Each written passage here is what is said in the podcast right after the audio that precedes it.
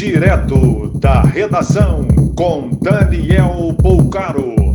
Olá, boa noite. Essas são as principais notícias da noite desta terça-feira, 20 de julho de 2021. Várias regiões do sudeste do Brasil registraram temperaturas negativas no início da manhã desta terça-feira. Até mesmo a capital paulista registrou temperatura abaixo de zero e não apenas a sensação do frio extremo. No Rio de Janeiro, onde a areia chegou a invadir o asfalto, teve madrugada com 8,4 graus Celsius. O dia mais frio do ano em Santa Catarina teve temperatura abaixo de zero em 69 municípios. Lote com mais de um milhão de doses da vacina Sputnik V chegará ao Nordeste em uma semana. Está prevista a imunização completa de uma cidade com um produto russo. Souza, na Paraíba, que tem 69 mil habitantes.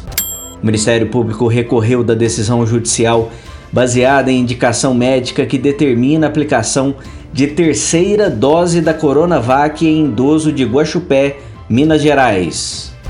Bolsonaro indicou novamente Augusto Aras para novo mandato de Procurador-Geral da República.